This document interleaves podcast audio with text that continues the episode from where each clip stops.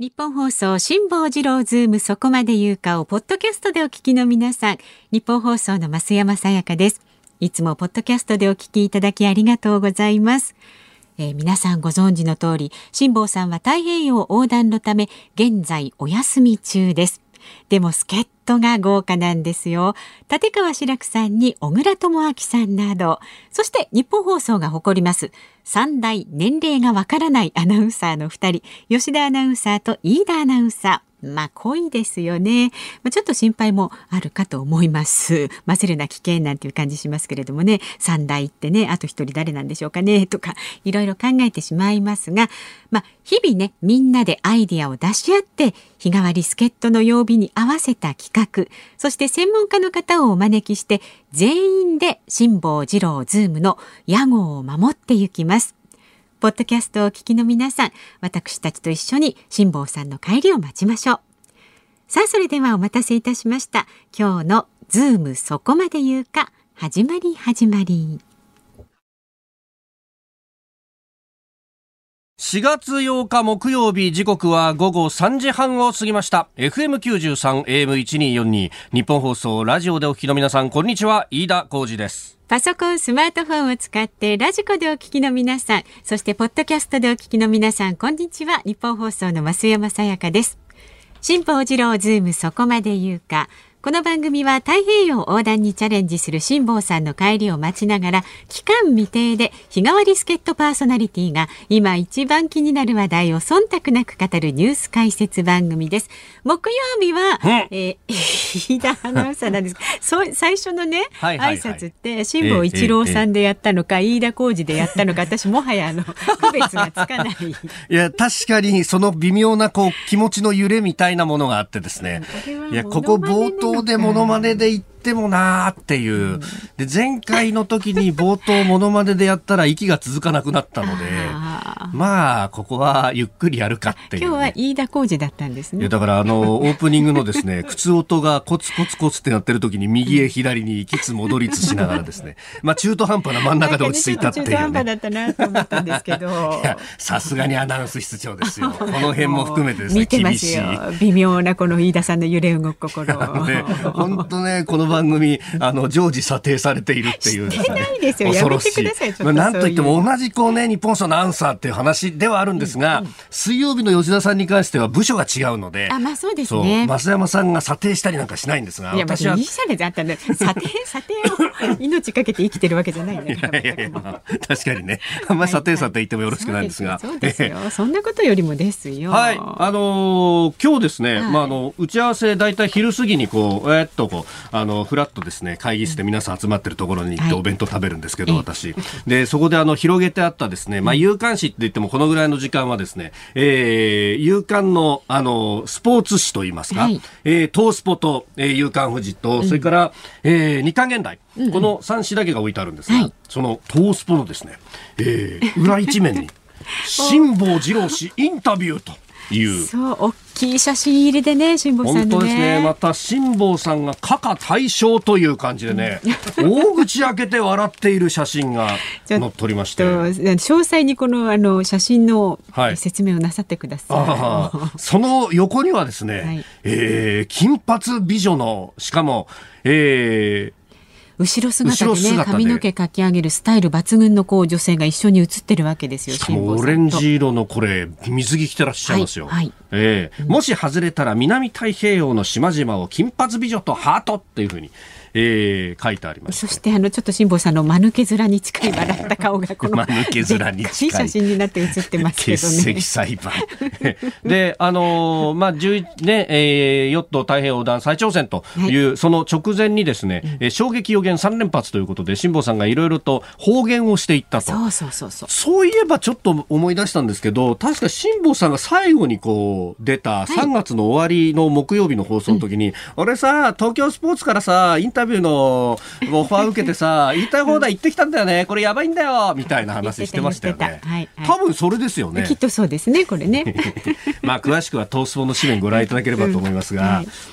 はい、やっぱり方言してますよね。当ですよ。本当見出しがさちょっと刺激的すぎますもん。銭のためにやるので何が銭のためにやるのか、ね、いやなんか一瞬え？って思いますよね。このね見出しと写真を見るとね。本当。はいはい。でしかも外したら南太平洋の島々を金髪美女とっていうですね。まあでもね中身は予言がねやっぱり辛抱論でこうあの、ね、そうそうそうそうそう。全部語ってますんで。まあ先ほど方言と申しましたけれども、はい、ちゃんとこうあの事実というか根拠はあるというね。ねええええええ、まあ確かにその一部を番組で言っていたところもあるんですけれども、はいはい、よりなんかそれを過激にしたようなところがあってですね、うん、ええ。なんだ辛坊さんやる気満々じゃないかと、うん、こうなったらあの船の上からでもニュース解説ができるんじゃないかとね。ね。本当ですよね、えー、したいんじゃないですか？いやしたいのかもしれません。であの辛坊さんとはですね後ほど5時台に、はい、えー、電話つなごうと思っているんですね、うん、5時の辛坊ですと。あのなんか先週木曜にまあ出なかったと。月火水出て木曜出なかったんで。そうなんですよ。おこの野郎と思ったんですが、はい、その後出てないんですそうなんですよずっとでなんかあの辛坊さんのツイッター見たら、うんはい、昨日はなんか出る気満々だったのに、うん、そうなのそうなの。なんかスタンバイしてたらしいんですけれどもちょっと時間がね早めにスタンバイしちゃったんで GoPro のフィルムを張り替えていたら夢中になって気づいたら電話がかかってくる時間が過ぎていたってなんか 子供の言い訳みたいなことをツイッターに載せてましたけど。いや嘘つけって話ですよね。嘘つけですよね。絶対それは嘘ですよねこれ。いやこれこうあのある意味3連勝した後に4連敗してきたと、うんうん、でここを最終戦をどうするかと、うんうん、五分の星に戻すのか 負け越しのままですね出航していくのかですよ。まあ一応ねあの、まあ今のところ11日というふうになってますけれども、まあ、天候によってね、いろいろあるかもしれないんですけどね、下さんね。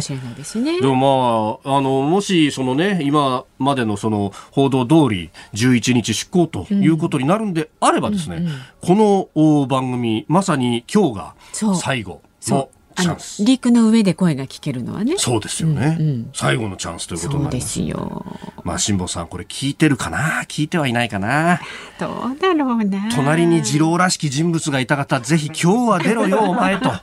一言。今日こそはと。そう。そうそうそうそう、うん、ちょっと埴輪のおじさんみたいな人隣におるなと思った人はですね、うん、えー、ちょっとあの一言。時間ですよと5時に、そうそうそうそうそう、はい、えー、声をかけて。もう増山さんも言いたいこといっぱいあるんですよ。私のあげたカエルの時計をどうするつもりだと。です。あれ気持ちを込めて一人で寂しくないようにカエルがいろいろ話しかけてくれる時計でね、ええ、気使ったわけですよ。無事に帰るっていう意味も込めて。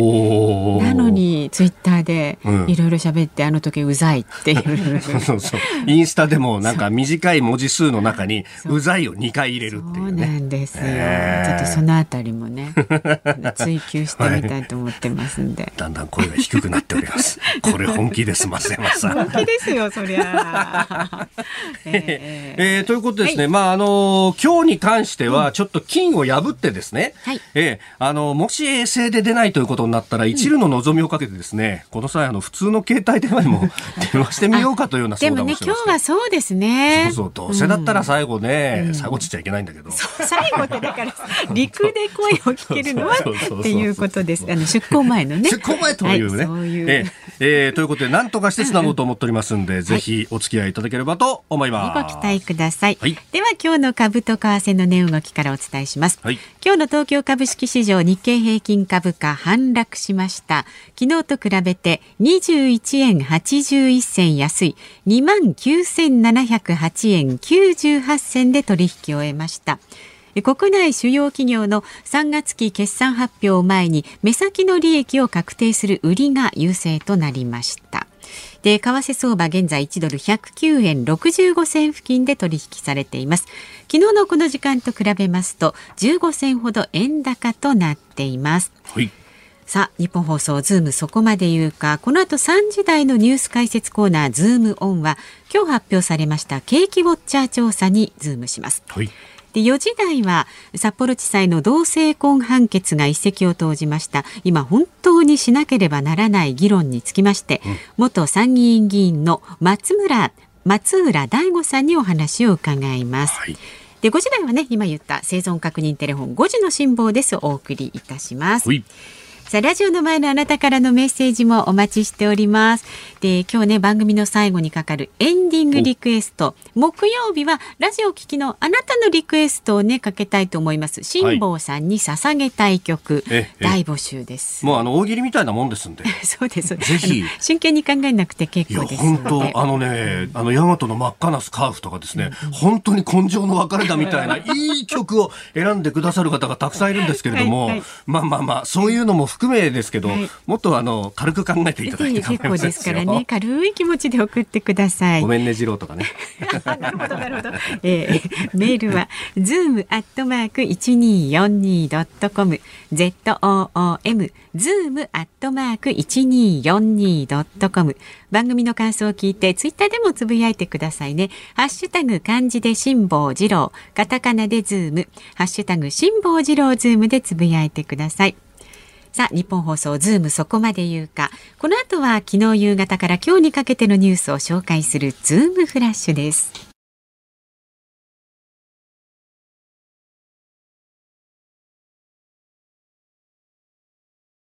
ニッポン放送がお送りしておりますズームそこまで言うか辛坊さんが太平洋横断から帰ってくるまで毎週木曜日は飯田浩司アナウンサーとお送りします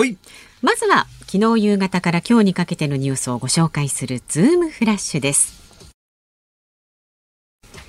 新型コロナウイルスの感染が拡大し重症患者用の病床の逼迫度合いが高まっていることを受け大阪府が医療非常事態宣言を出すことを決めました。大阪府は224床の重症病床を確保していますがその使用率は70.5%に達しているということです。福島第一原発で増え続けるトリチウムなどの放射性物質を含んだ処理水の処分をめぐり政府が13日にも関係閣僚会議を開き海洋放出を決定する方針であることが分かりました。公職選挙法違反の買収の罪に問われている河井克行元法務大臣の第54回公判が今日東京地裁で開かれました。河井被告は検察側が現金の提供先を記したとしているリストについて自分が作成管理していたことを認めました。アメリカのサキ大統領報道官が来年行われる北京冬季オリンピックへの選手団の派遣について同盟国やパートナー国と歩調を合わせたボイコットは議論していないと述べました。この問題をめぐっては6日に国務省の報道官が中国の人権侵害を批判批判しボイコットも選択肢だとの考えを示していました。韓国で来年3月の大統領選挙の前哨戦と位置づけられる首都ソウルと第2の都市プサンの市長選挙が行われいずれも野党の候補がムン・ジェイン政権を支える与党の候補を抑えて勝利しました。任期終盤に差し掛かるムン大統領の求心力の低下は避けられないとみられます。秋篠宮家の長女眞子さまとの婚約が内定している小室圭さんが今日週刊誌などで報じられている家族の金銭トラブルに関して改めて説明する文書を公表しました。文書の中で小室さんは結婚に対する思いに変わりはありませんなどと理解を求めました。はい、えー、今日も様々ニュース動いてますが、新型コロナに関して、これ多分後ほど、あの、森田デスクのニュースの中でも入ってくると思いますけれども、うん、東京都も、えー、まん延防止等重点措置の適用を政府に要請ということが、まあ、速報でね、えー、昼過ぎぐらいに、えー、出てきまして、はい、まあ、小池さんも記者団に対してその説明をということが出てきております。うん、まあ、大阪は重症病床の使用率7割を超えているということで、まあ、このね、えー、重症病床も含めてコロナの病床を作るっていうのがどういうことかっていうと、まあ、お医者さんなんかに聞くと、まあ、特に経営をやってるお医者さんに聞くと、うん、病院の中にね、もう一個病院作るようなもんなんですよ。っていう話をしていて、えー、だからそこだけも区画も完全に区切って、うんうん、で、そこにこう入退出する人は基本的にこう感染の対策をしなきゃいけないし、えー、個人防護衣という PPE というものを完全にこう被ってですね、うん、で、えー、あそあれって来たことまあないないですよね。ないない。あれ一回僕来たことあるんですけど、あの自衛隊の、はい、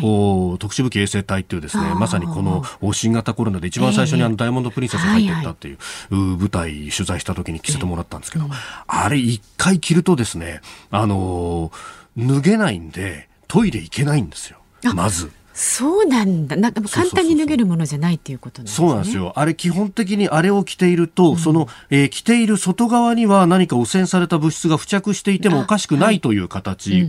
を、もう前提として考えなければいけないと。うん、で、えー、その、おまあ、区画を区切ってですね、うん、あその、おウイルスが蔓延している可能性のある、まあ、あの患者さんのいる部屋、はい、お部屋を出るときっていうのはそれをこう全部脱いで、うん、裏にして裏にして、ね、そうそうそうそうそうそうそう、う。ん、でようやく出てこれますと。でそれ一旦全部脱がないとおトイレ行けないし、うん、でじゃああの終わったって言ってもう一回同じもの着られるかっていうとそんなことしたら手にまた付着して自分が感染しちゃうかもしれないですとって考えると、全部捨てなきゃならない、まあ、大変な手間ですよね。そうなんですよ。もう大変だと。で、まあ、まあそ、そんな中でやってるし、その上、あの人の、えー、数もね、えー、かなり、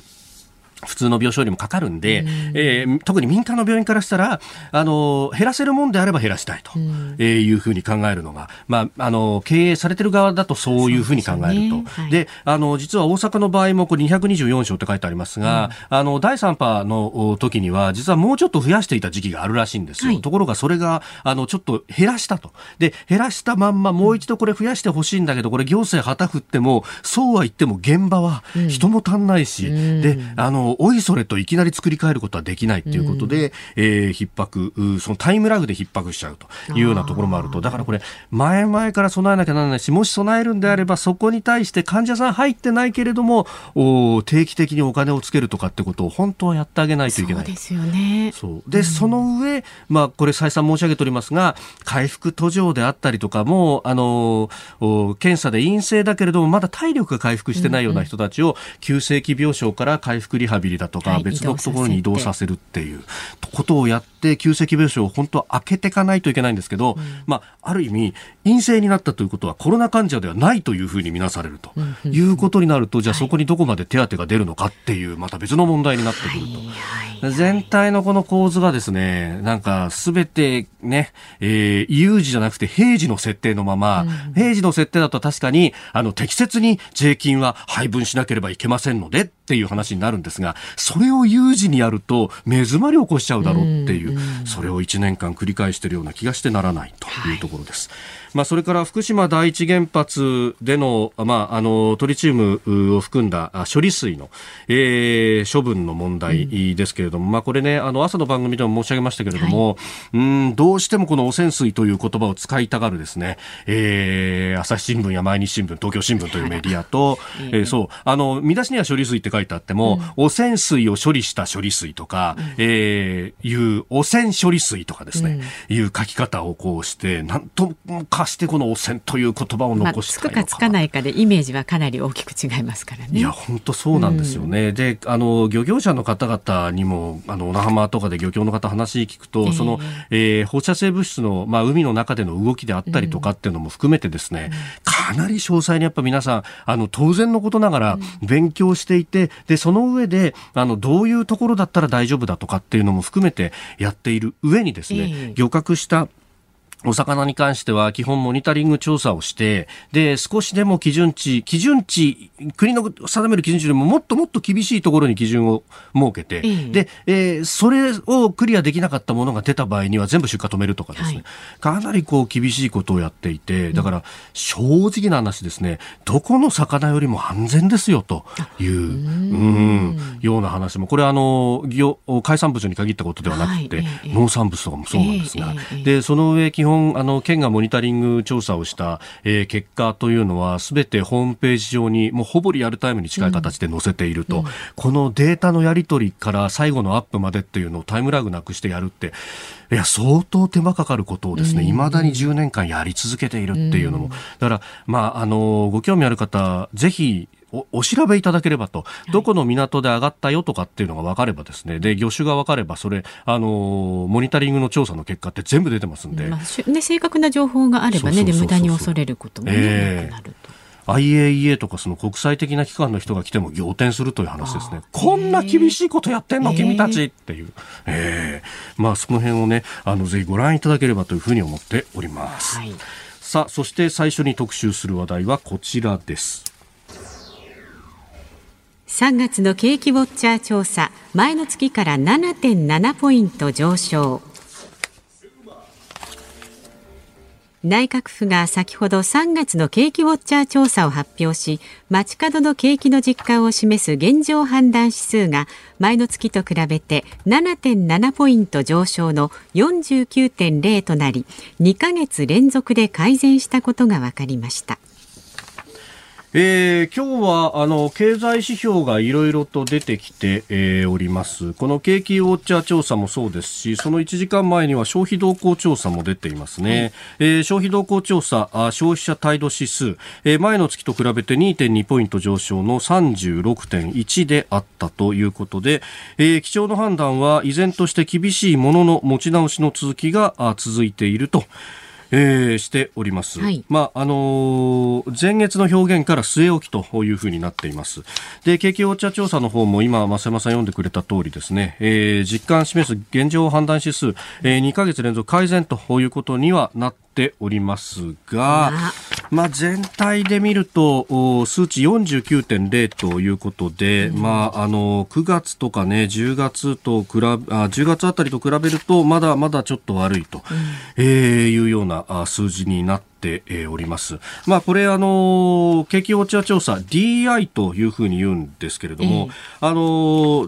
まあ、景気の現状とかについてどうですかっていうふうに聞いたときに、はい、あの、5段階で選んでもらうと、良くなってる、はい、やや良くなってる、変わらない、やや悪くなってる、悪くなってると。で、あの、それぞれに点数をつけて、え良くなってるで1点、えー、やや良くで0.75とか、で、0.5、0.25、0というふうにやって、まあ、あの、数値が50を超えると、まあ、全体の半分以上の人が、はいえー、いいと思ってるんだなということが、えー、分かってくるというものなんですけれども、まあ、49.0なんで、えー、持ち直してはいるけれどもっていうところの、数字というものが、えー、見て取れます。まあ、それと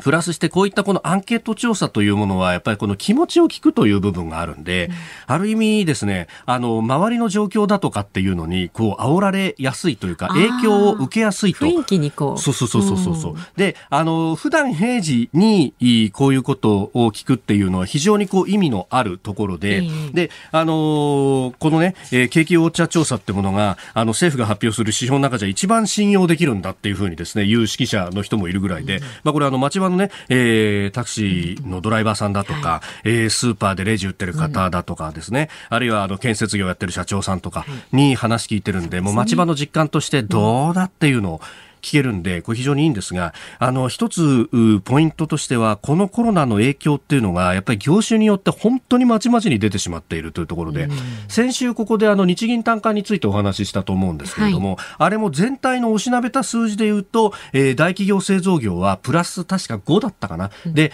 えー、コロナ前から回復みたいなことが、見出しとしては出てたんですけど、はい、ただ、蓋開けてみると、サービス業だとか宿泊業を見ると、もうマイナスス80とか90とか、もうほぼ全員がダメだよっていうふうに答えるような、はいええー、ところもあるんで、まあ、あの、そういったところは細かく見ていかなければいけないのかなと思います。うん、えー、それから今日ですね、あの、日本、東京商工リサーチから、えー、2020年度の全国の企業倒産というものが出ました。えー、これがですね、えー、2020年度は、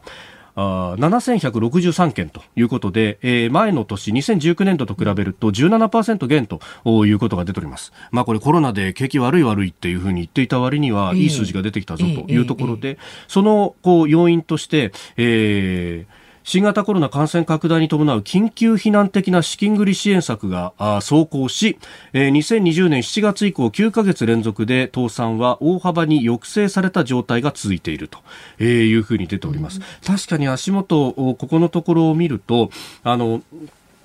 その資金繰りとかあの無利子無担保融資とか、うんうん、えー、そういうのでなんとかつないでいるっていうのは確かにあるんですが、はい、一方でここへ来てじわじわっとこう倒産係数上がってきているというのも同じ東京商工リサーチの調査から出てきていると、うん、まあ、その辺考えるとですねこれ今当座つないでいるっていうのが今1年以上続いていると、えー、ここをどこまで続けられるのかあの雇用調整助成金とかをちょっと減額しようとしてるなんて話が5月以降出てきてるんですが、そんなことやったら息の根止める可能性は高いんじゃないかということを危惧しております。ズームオンでした。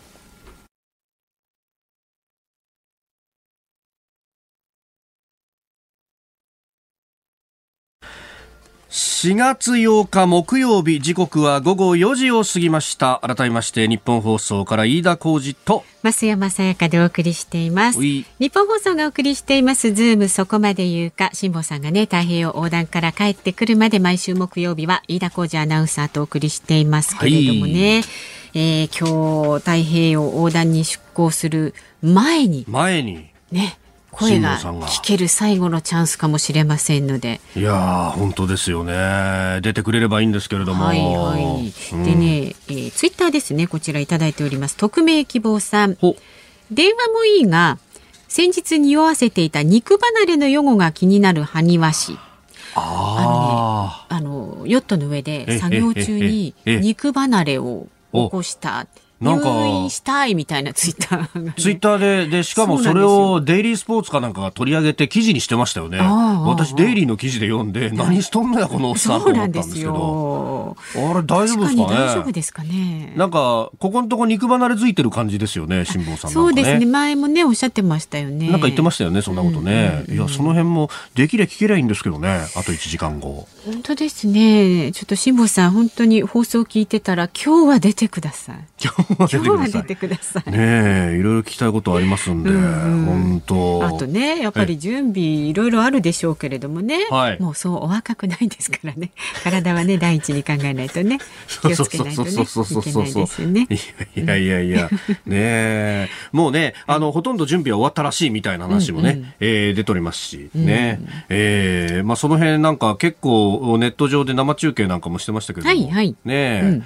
あの今日ですね、その東京スポーツだけじゃなくて、あの、家事っていう雑誌、はい、これはあの、辛坊さんがもともとあの、連載持ってた雑誌ですけど、うん、そこでも、えー、インタビューされているっちゅう模様が、ね、そうなんですよ。えー、で、あの、出港するこのカオリンゴ、はい、ヨットの中のね、カオリン5。そう、カオリン5の中もね、映ってたりするんですよね、これね。ね、まあ、もともとね、あの、最初のその挑戦の時に、この家事で連載を辛坊さんが持ってて、はい、で、えー、その家事の中で、エオラス号っていうね、えー、船の、おまあ、太陽を横断する人がいれば自由に使ってくださいねって募集をしたら、あの、ゼモのセーラーのヒロさんが応募してきて、はい、で、さすがに一人じゃ無理だからって言って誰かと渡るって時に、うん、まあ、あの、奥様に声をかけたら奥様は、あの、ちょっと遠慮するわっていうふうになったんで。ヒロさんのね、奥様ね。で、辛坊さんに声がかかったんですよね。はい、だから、そういう意味では非常にこう、因縁のね、ねえ。ー、ゆかりのある雑誌で、結構き、豪華じゃないですかこの船内見るとさ。ソファーとかなんか。そうなんですよいややっぱこれ一回乗っけてもらえばよかったっすね。確かに。なんか一回ぐらいこっから放送すればよかったっすね。本当ですよね。これだって渡り終えた後どうなっちゃうかちょっとねわからないですもんね。どうするんですかね本当ねそれね。売っちゃう可能性もあるしね。おおそうか、うん、確かにあのあれをどう持って帰るかってそういえばその話してましたもんね。そうなんですそうなんですよ。まあまあまああの辛坊さんとは、えー、この後5時過ぎにつなぐ予定でおりますで。はい、はい、メールまだまだお待ちしております。zoom zoom アットマーク一二四二ドットコム。ツイッターはハッシュタグ辛坊治郎ズームでつぶやいてください。さあこの後は元参議院議員の松浦大悟さんをお迎えしまして札幌地裁の同性婚判決にズームします。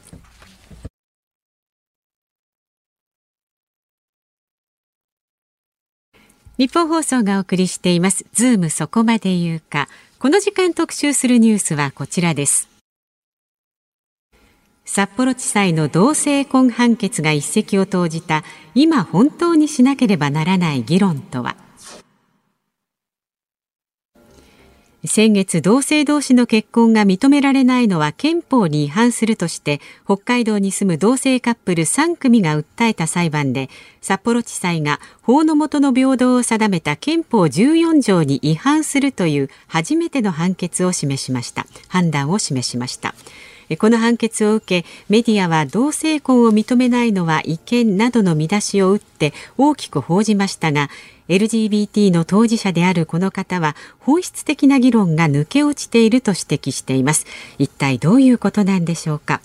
この時間は元参議院議員で自らがゲイであることを公表されている松浦大吾さんにお話を伺います。どうぞよろしくお願いします。よろしくお願いします。憧れの日本放送にお招きありがとうございます。そんなそんな。いやさんもお綺麗で相変わらずありがとうございます。い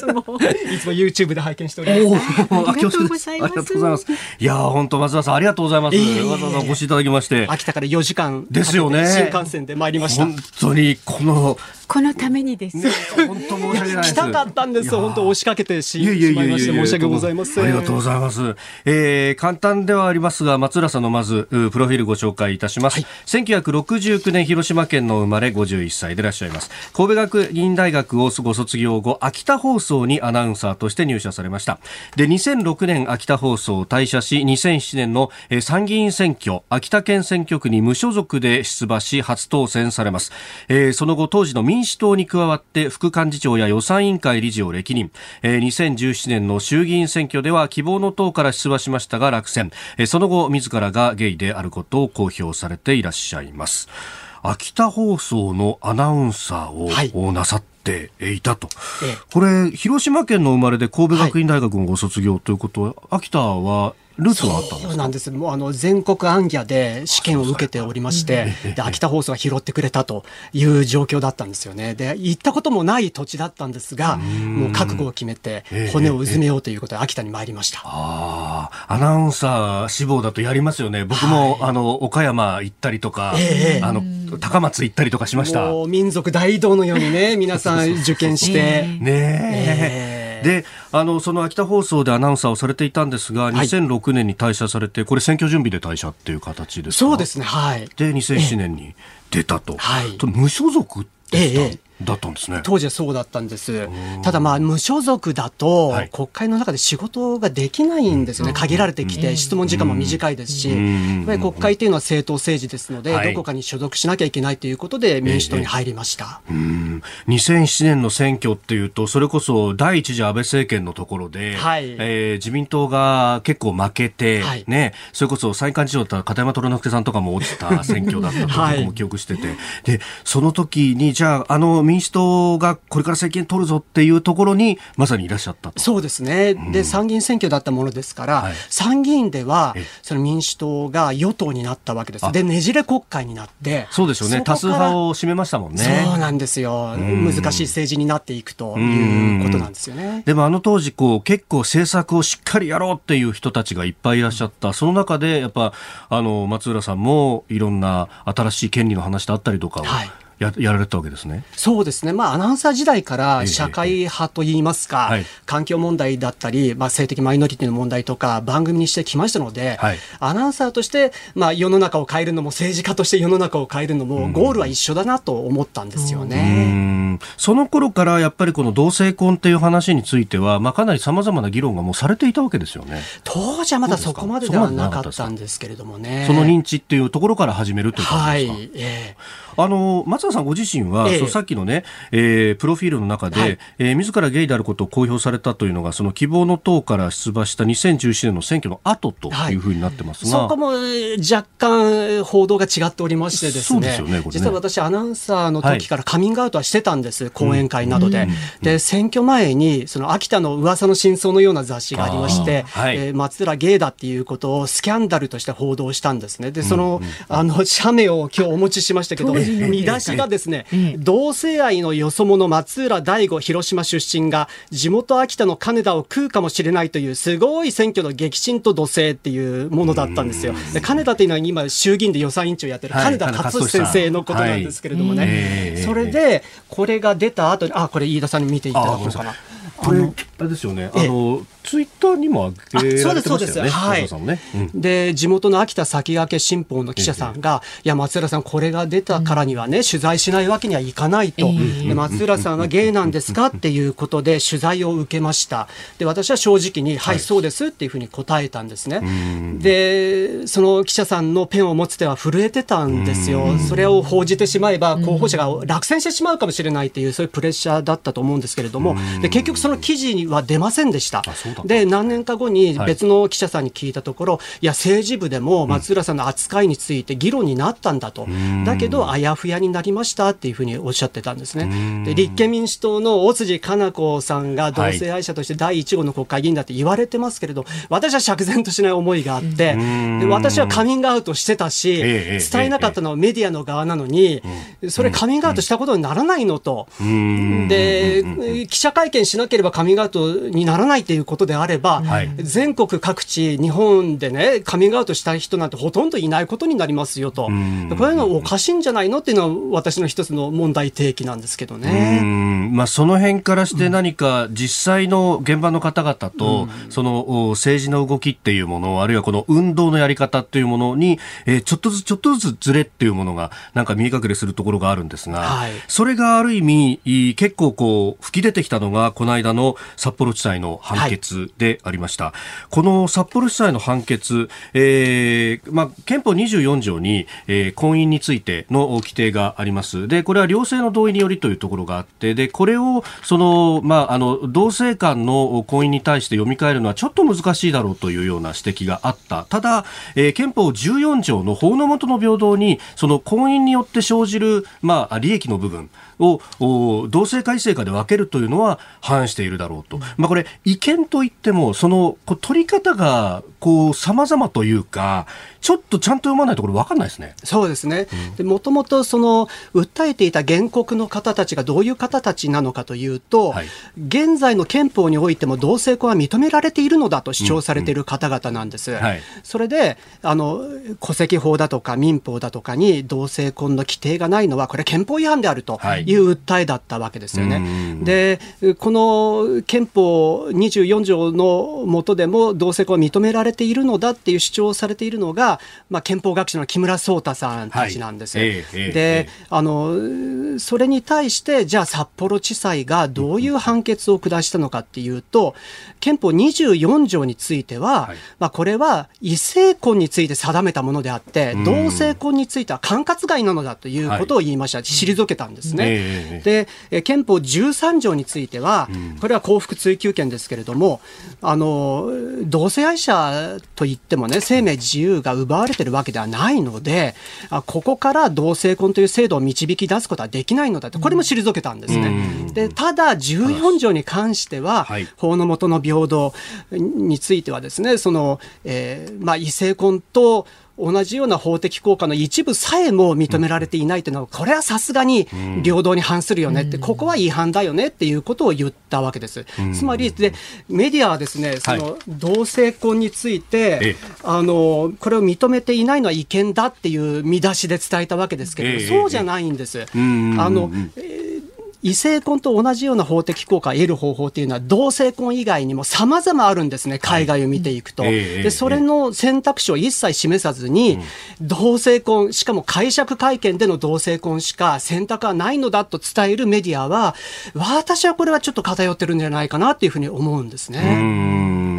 まあ、その解釈会見というところがまさにその憲法24条の規定の部分で、えー、これ、婚姻は両性の合意のみに基づいて成立し、夫婦が同等の権利を有することを基本として相互の協力により維持されなければならないというこの第一項、えー、これを、まあ、両性の部分を両者というような、まあ、意味で解釈をすれば、確かに性別によってのこうくくりではないだろうと、まあ、そういう主張をまさに、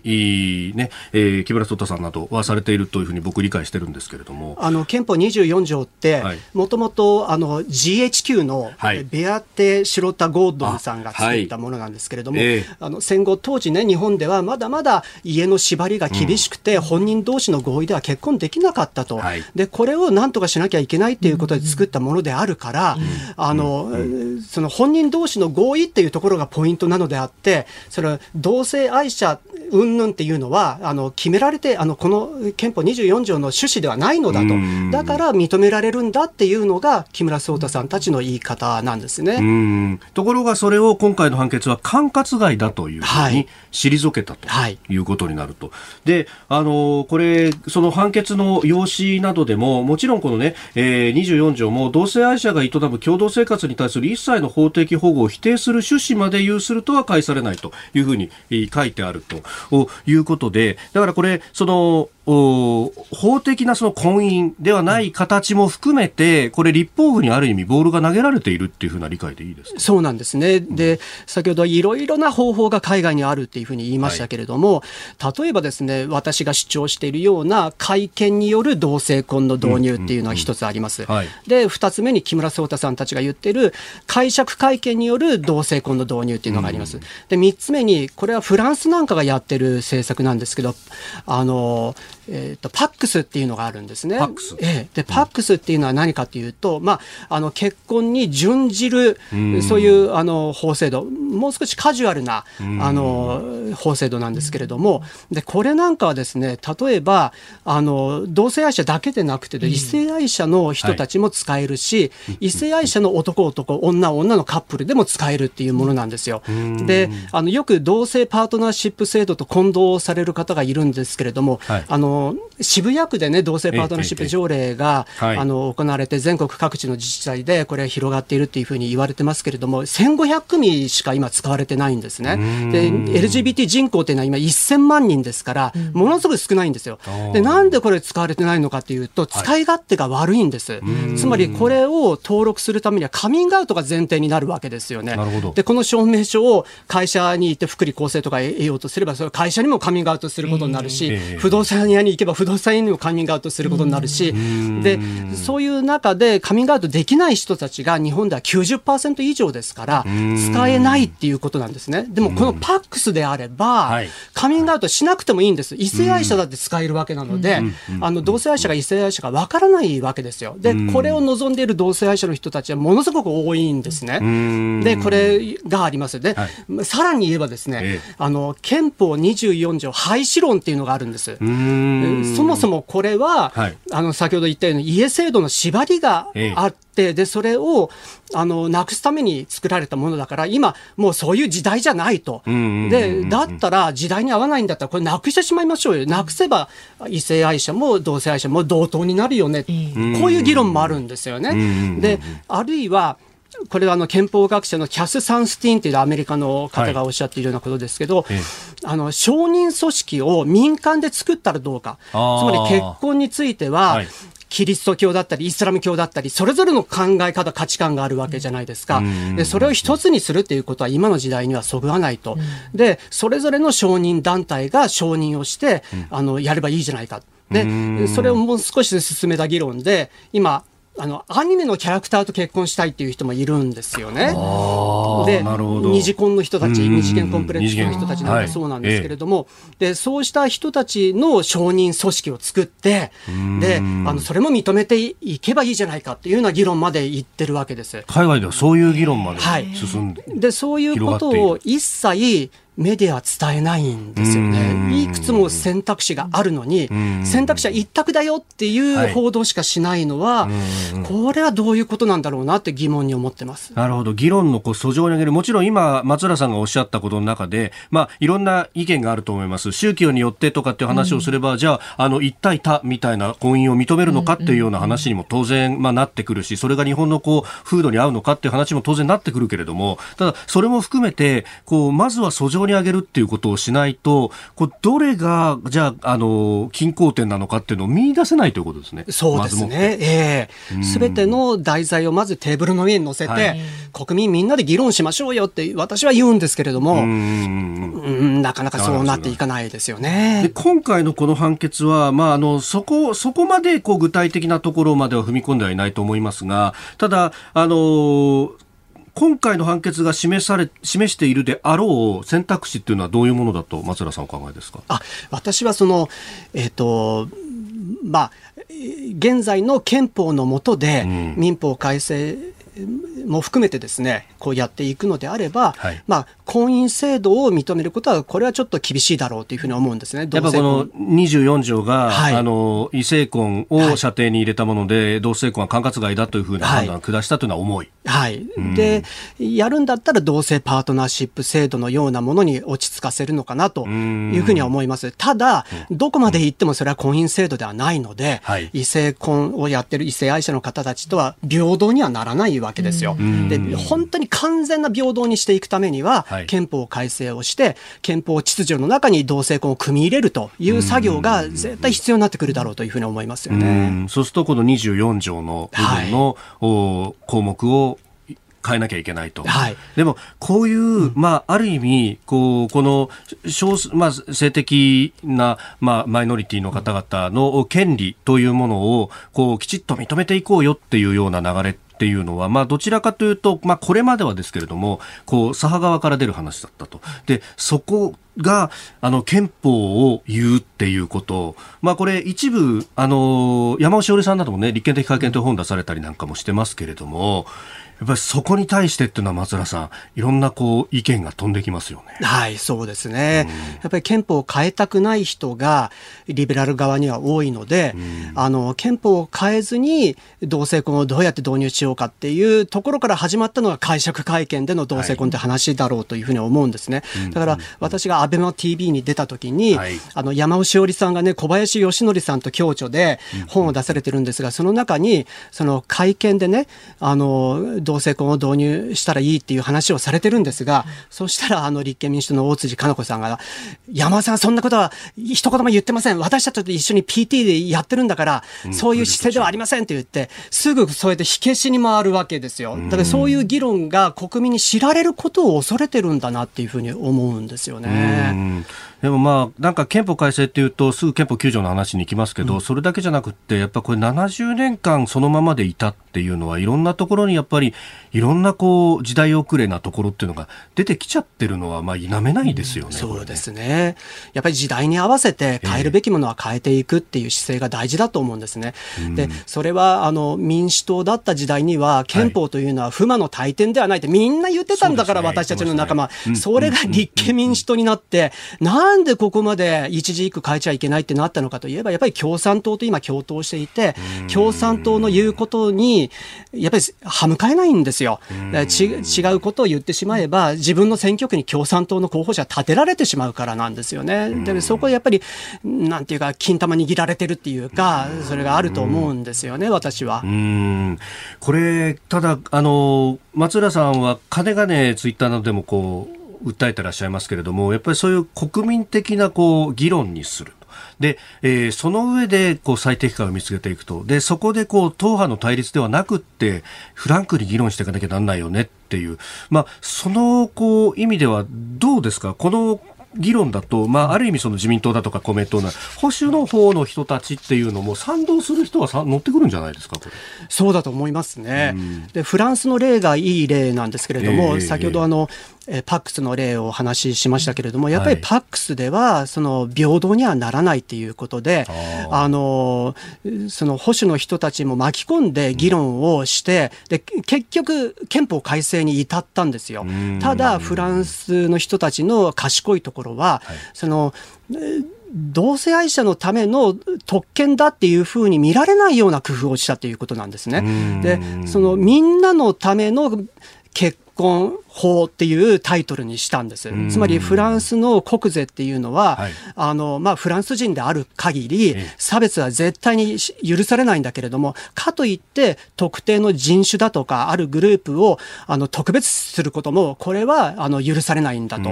で、そういうのが、まあ、あの、まあ、フランスの、ななんていうんですかね、共通理解としてあるわけです。自由平等博愛ってやつですね。そうですね。で、そういう中から生まれた誰でも使える、まあ、結婚法と。いうことでやったんですよね。だからその辺の工夫はですね日本でもできるんじゃないかなというふうに思うんですけどね。でじゃあ、まあ、アジアは別の価値観があるからみたいなことを言う人もいますが一方でその台湾、えー、オードリー・タンさんというねこの方、IT 大臣でそれこそコロナ対応ですごく注目されましたけどもともと同性愛をまあ公言されている方でもあってそしてその政治的な仕組みを作るというところも非常に尽力した。でもそこでやっぱこう落としどころを常に考えるっていうのをこれあのオードリー・タンさんのこうアイリッシューさんとの本か、えー、の中で、えー、結構こうかなりこう書かれていてこれやっぱその伝統と対決するという形の、うん、あの運動方法だとなかなかうまくいかないよっていうのが何かこう洋の東西問わずそういう理解っていうものが出てきているような先ほどのフランスの例もそうだし、はい、思うんですけどこれどうですか？そうですね。やっぱりあの今の LGBT 運動っていうのは欧米型なんですよ。うん、で裁判闘争によってまあなぎ倒していくというか、はい、異論を封じ込めていくっていうやり方なんですけれども、うん、まあそれだと分断が促進されてしまうんですよね。で、現にこれ NHK で報道がありましたけれども、はい、あの EU の調査で差別はより極まってるんですね、LGBT に対する。はい、で、オードリー・タンさんなんかが言っているのは、そうではない東洋型があるだろうと。はいえー、で、えー、あの、台湾では、その、一回ね、国民投票で同性婚は否定をされたんです。それで工夫をしまして、婚姻制度とは別立ての制度を作って、で、同性愛者が結婚できるようにしたんですよ。で、それは、あの、まあ、なんていうんですか、同性パートナーシップ制度のようなものだと思いますけれども、日本ではそれでアジアで一番最初に台湾が同性婚をあの実現したっていうふうに、まあ、短絡化して報道したんだけれども、でもそれは一つの知恵といいますかですね、あの、やり方、あの、歴史や伝統に、あの、反しない形で、あの、保守の人たちも納得するような形を探っていくっていうのは必要だなっていうふうには思います。ますけれどもね。まあ、これ、えー、今回の札幌地裁の判決は原告側が控訴したということになりますので、はい、まあ、今後もこの裁判というものが続いていくであろうということですしまたあのこれ札幌のみならずいろんなところでね、えー、提起されてますんでまただからこういうことを議論する機会というのはいっぱい訪れますよね。だと思います。うん、うんただ、まあ、その一面的な報道が気になるところで、多様な意見が LGBT の中にもあるのだというところを、多くの皆さんに知ってもらいたいなというふうに思うんですけどね。うん、1000万人いるんだから、全員がその憲法解釈でっていうことではないだろうしっていう、はい、まあ、ある意味1000万いれば多分世論分布は同じになるってことですよね、う意見の分布というものも。あそうですね、その LGBT はあのリベラルだっていうふうに思われてる節があるんですが、はい、あの私はね、その新聞がよくやってる世論調査を、政党支持率を LGBT に聞いてくれということを言ってるんです。おそらく、おそらくですけれども、あの LGBT って性的あのセクシャリティ以外は、あの異性愛者と同じですので、同じような結果が出てくるんじゃないかと思うんですね。つまり自民党が一番支持者が多くて、まあ、その後が続くというような形ですよね。でそういうことを多分あの一般の方たちはイメージされてないんじゃないかと、でメディアもそうなんじゃないかと、みんながみんなリベラル政党を支持しているというふうに思ってる節があるので、はい、そういう報道になってるんじゃないかなという気がするんですよね。そろそろねお時間になりましたけれども。はいはい、また、あの機会があればお越しいただきたいと思っております。ありがとうございます。すみません、貴重なお時間いただきましありがとうございます。ありがとうございます。議員の松浦大吾さんでした。どうもありがとうございました。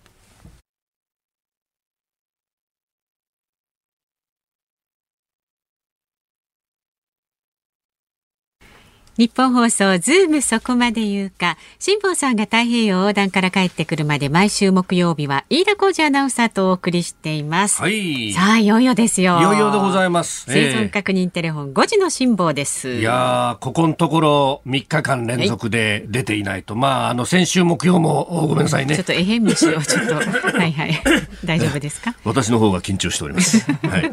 えー、先週木曜からね、えー、数えますと4日間急にいい声になりますね。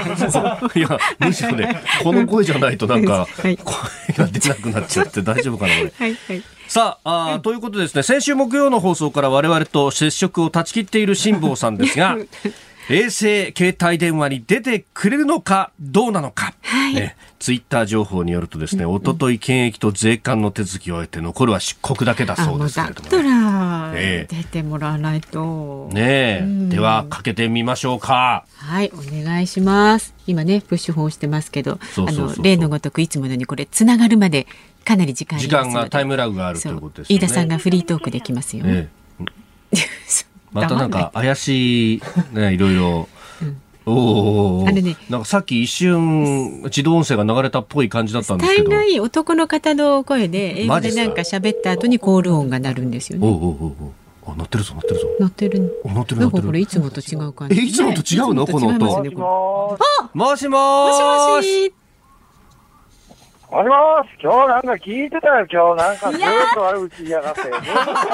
え、聞いてた？久しぶり、辛坊さん。いやいやいや、ご無沙汰ご無沙汰です、辛坊さん。いや、もうね、辛坊さんのことをあがめたて祭り、はいはい。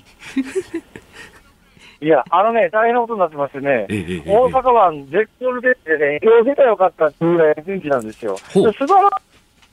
がバーンと広がってね、まあ、ちょっと黄砂でけぐってますけどね、はい、それでもね、もう風がいい感じに吹いててね、今日出たやったなあいう感じなんですが、あのー、おかげさまで皆さん、ご報告があります。どうぞ。重大なご報告があります。はい。え実際のあ、しぼさん。あの、しぼさん、しぼさん。あの、電波がものすごく悪いんで、しぼさん、まだあれですよね、日本の領域内にはいますよね。ちょっとあの、普通の携帯でかけていいですか？ちょっと。5秒ぐらいタイムラグがあるんですよ。ちょっと待ってください、ね、これやりすぎじゃない？ほら切れ切れたタイムラグじゃないですよ。もうあのちょっと普通の携帯にかけ直してみますだってね陸にいるんだったら、ね、そうそうそうそう。まあ多分多分日本の領域内、うん、あのキャリア3社の電波が届く範囲内にはいるんだろう、でもなんかちょっと話せないうちにあの関西弁が色濃くこう出てましたね。確かにね今ねそうですよね。ね確かに、うんうん、でしかも何黄砂に煙ってみたいな話してましたよね、ちょこっと。もしもし。もしもし。もしもし。やっぱり日本国内の携帯電話立派やな。全然ちゃうわ。あのね、イリジウムってね、難しくてね、ええ、あの、上空二十何個の遠征がですね、はは地球一周1時間半ぐらいで何十個もぐるぐる回ってるんですよ。で、たまさかその上を通過中の3つとか4つの衛星を拾うわけですよ。で、それがそれどんどんそのアンテナの範囲から抜けていくわけね、ものすごい高速で移動してるから、あの衛星の方が、はい、そうするとね、衛星同士の乗り換えのタイミングでね、ぶつっと切れたりするんですよ。あだからね、衛星携帯電話はなかなか難しいんです。で、今もう、今これ携帯ですけれども、はい、やっぱり日本の携帯はすごいわ。クリアにね、あの、さっきね、重大発表をしようと思ったんですけども、はい、重大発表しますとですね、はい、えー、入国管理手続きも含めてですね、出入国管理手続きも含めて、衛生検査、厚生労働省参加の検査も含めて、財務省参加の関税検査も含めて、全部終わりました。だから、いつでも出発できます。なるほど。法的に全部オールクリアです。法的にオールクリア。あ、そうですか。あともうね、あと出てたらいいだけの話、それがね、今日絶好の天気だったんですよ。風回りもいいし、潮回りもね、今日抜群の出航日和だったんですけどね、あの、この電話があるんで待ってたんですよ。またそんな。遭難したらあんたらのせいかな。また、そういう寝覚めの悪いこと言うのやめてくださいよ、本当に。いやいや、ちょっと待って、相談を前提に話すのやめてください。そうですね。本当ですよね。あれ、なんか、黙って聞いてら、黙って聞いてら、この間、あの、ポッドキャストかなんかで聞いて、え、何言うねんと思ったのがですね、あの、これ、ね、衛星携帯電話って、衛星のかまり状態が悪いと、音声が急激に悪化するじゃないですか。そうですね。それを表して、それをね、表現するにこそ書いてよ。松山さやかさんは、なんか海で溺れてるみたいですって言ったんだぞ。どういうこと言いますね。声が溺れてたから、ちょっと。息を考えろよ。失礼しました。海で溺れてるような音じゃ、音はないだろ、それは。そうはおっしゃいますけどね、辛坊さん、私があの、もう心を込めて差し上げたカエルの時計は乗ってますか？か船に乗ってます乗せましたよよかったうるさいからねうるさいけどね音声切る方法考えちょっとあれね音声切る方法もあるんだね本当なんか突然喋ったり歌ったりするんですよ。カエルが。いやそれがね。本当に投げてやろうかと思ったんですけど と。ころがね音声切る方法を考えたっていうかね見つけたんです。目覚まし時計かけてアラームセットするとさすがに喋れなくなるんですよ。あそうなんですか。寝たことになるんだ。そうするとそうなんださすがに寝てる間にカエルの合唱とかしないじゃないですか。それであそうなんだ、アラームかけて、うん、アラームオンにすりゃいいんだと思って、でもね、それからね、黙ったままだ、生見やがらんとね、いやいや、ね、必ず寂しくなりますから、人と喋れなくなって、人の声聞けなくなるんだから、カエルが喋るので、どんだけ癒されるかですよ。癒されませんよ、そんなもん。で それ私だと思ってください。私だと私だと思ってください。私だと思うんですか？うん、かなり無理がありますね、それ。まあ、そんなこんなでね、もう、はい、出ても、あの、行政手続きも全部終わったんで、あの、クリアになりましたから。ね、あのもしかすると4月11日、誕生日って言ってたじゃないですか。そうですね、おっしゃってましたね。ところがですね、はい、まあ、あのぶっちゃけ言うと、ですね、えー、どうも4月11日に出るっていう話があちこち伝わって、ですね、ほうほう。なんと、なんと、なんと、なんと、なんと、知り合いがいろいろこうつながるわけですよ、二、人状態でですね。であるところからですね、私が出航するに際して、はい、花火ドーンと打ち上げるっていうところが、ね、大花火大会で、これ迷惑じゃないですか、いくらなんでも。私は、あのね、いや、それは夜の花火は綺麗だよ。夜の花火は綺麗だけど、真っ昼間にさ、はい私が出航するからって花火が上がるのはいかがなものかと。でも盛大に。いや、それで、そうすると、今、この大阪でね、あの、なんだかんだ言いながら、私もいろんな解説してますけれども、変異種中心に、あの、感染拡大して、それがどうやねんっていう話を別にすれば、実数としてやっぱり、あの陽性者が増えてることは間違いないんですそうですね。陽性者がね、急激に増えてる大阪でですよ。はいはい、4月11日にこの狭いハーバーに、人が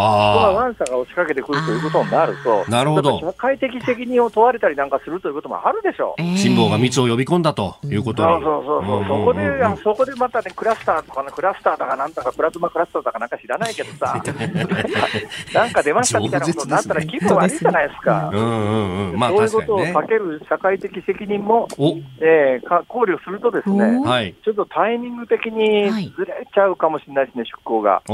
で今のところ考えられる出航時期はですね、はい、ちょっとなんかね、腰も痛いし、太ももも肉離れで痛いので、大丈夫ですよ。入院してからにしようじゃないですか。であのデイリースポーツ読みましたよ。なんか肉離れがどうのって泣き言を言っているというような。泣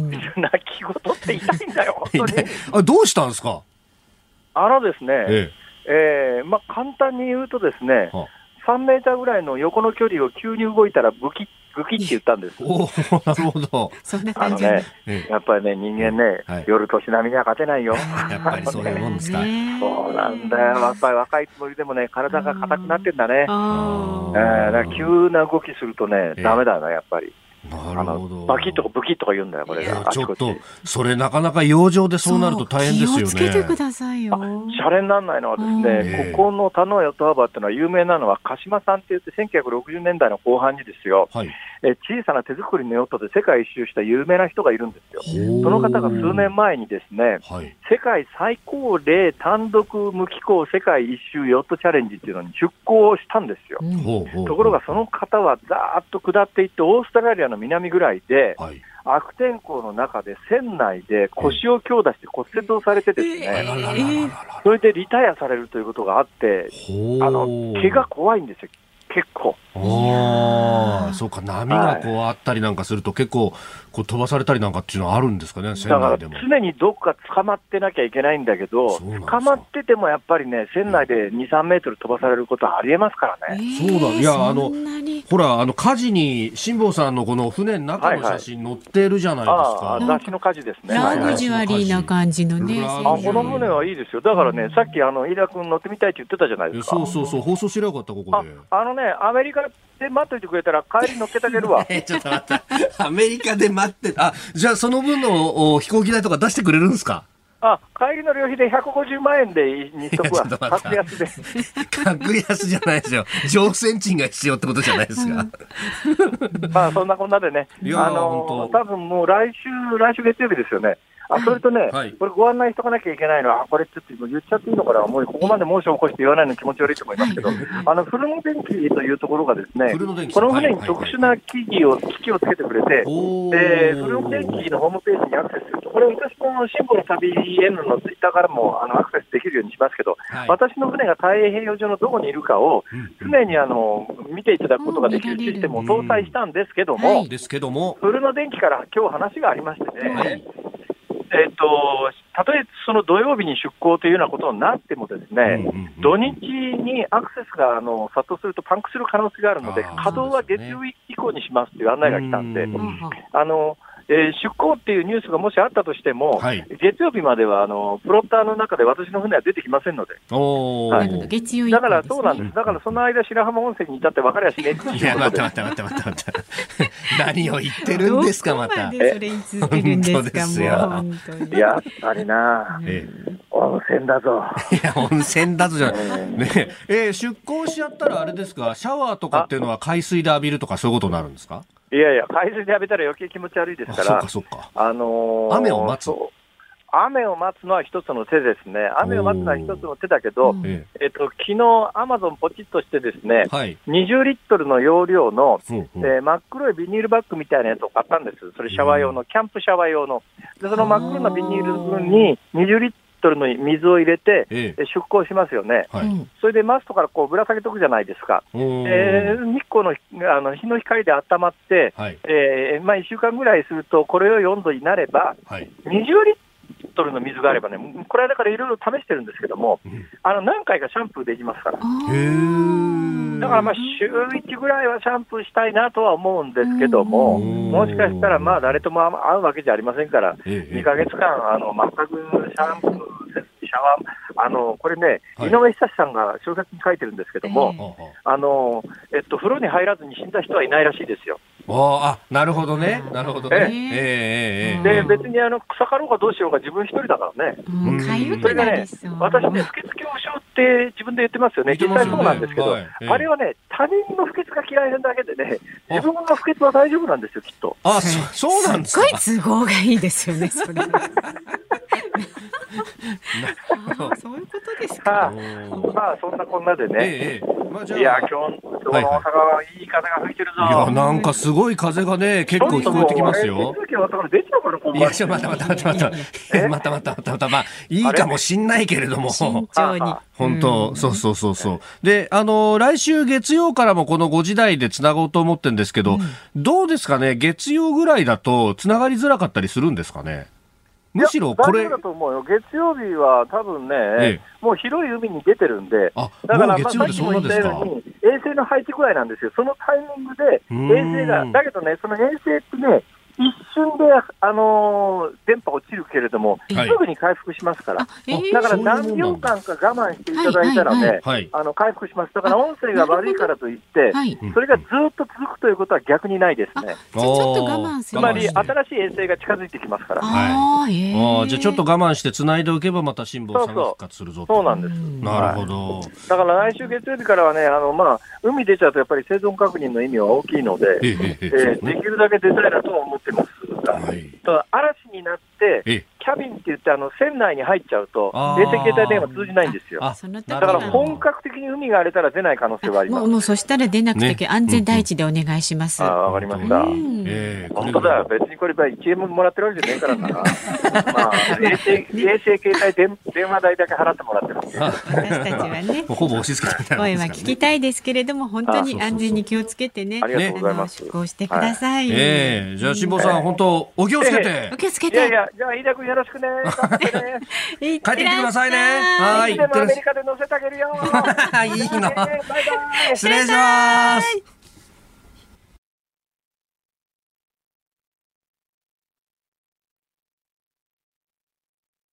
来ました木曜日のエンディングリクエスト、辛坊さんに捧げたい曲。皆さんの総意を持って今日送り出す曲は、えー、トーマス・オマリー六甲おろしであります。えー、いや、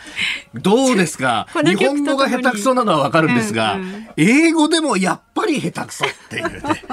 これが素晴らしいんですよ。まあ、味があると言っておきましょうかね。ね。本当にね。えー、あのー ツイッターのタイムラインがですね、はい、もはやあの崩壊しているという感じで、おいおいおい、本当に流してやがるぞって。でもこれで送られる辛坊さんはどんな気持ちなんですかね、ちょっとね。はあほっ バカにしてま すよ、辛坊さん。本当にね。いや、まあ、大阪代表で世界の海へというね。なるほど。まさに、ええー、そうですよ。うん、ええー、大和魂を奮い立たせて頑張ってくれというメッセージが込められております。いや、でも本当にね、あの、安全に頑張っていただきたいと思っております。いや本当ですよ。うん、阪神タイガースともどもですね、うん、破竹の勢いで行っていただければと。ね、調子いいですよね。いや、本当にね、そうなんですよ。ここ、あの、巨人との3連戦、今のところこう2連勝していて、そして今日もこの後6時から、ね、えー、ショーアップナイター甲子園球場、阪神対巨人戦と、はい、あのルーキーの佐藤は打つのか、えー、ということですね。今日は阪神先発が秋山、えー、巨人は高橋ということでありますんで。えー、ぜひこのままお聞きになってください。はい、それでは、はい、明日の朝6時からの飯田浩二の OK 工事アップ。はい、えー、コメンテーターはですね、外交評論家の三宅邦彦さん、えー、4月からですね、コメンテーター6時半頃から登場となっています。そうですか、ちょっと。どうして？飲み物飲んだらどうですかね？ごめんなさいね。掛布さんみたいにね なってしまってるんですけれども。誰かか分かんない。本当ですね。ごめんなさい。あの実はバイデン大統領就任から100日ということなんで、はい、まあその辺の現状ですね。まあ三宅さんも含めそして現地ワシントンから、えー、スティムソンセンター東アジア共同部長の辰巳由紀さんもつないでですねお送りしていこうと思っております。でさらに8時からははい春風亭一之輔さんとあなたとハッピーお送りしますのでねこちらもお聞きになってください、はい、で来週月曜日のこのズームそこまで言うか助っ人パーソナリティ、うん、月曜日は立川志らくさんです、はい、でゲストにね、ええ、増添洋一さんお招きしますのでね増添さん前の都知事いろいろ都政についても言いたいことあるし。終わりだと思いますよ。なんかあの志らく市長が呼びたいっていうふうにおっしゃった。ね。ねえ、うん、ぜひ楽しみにしていただければと思います、はい、この時間の相手飯田浩二と。増山さやかでした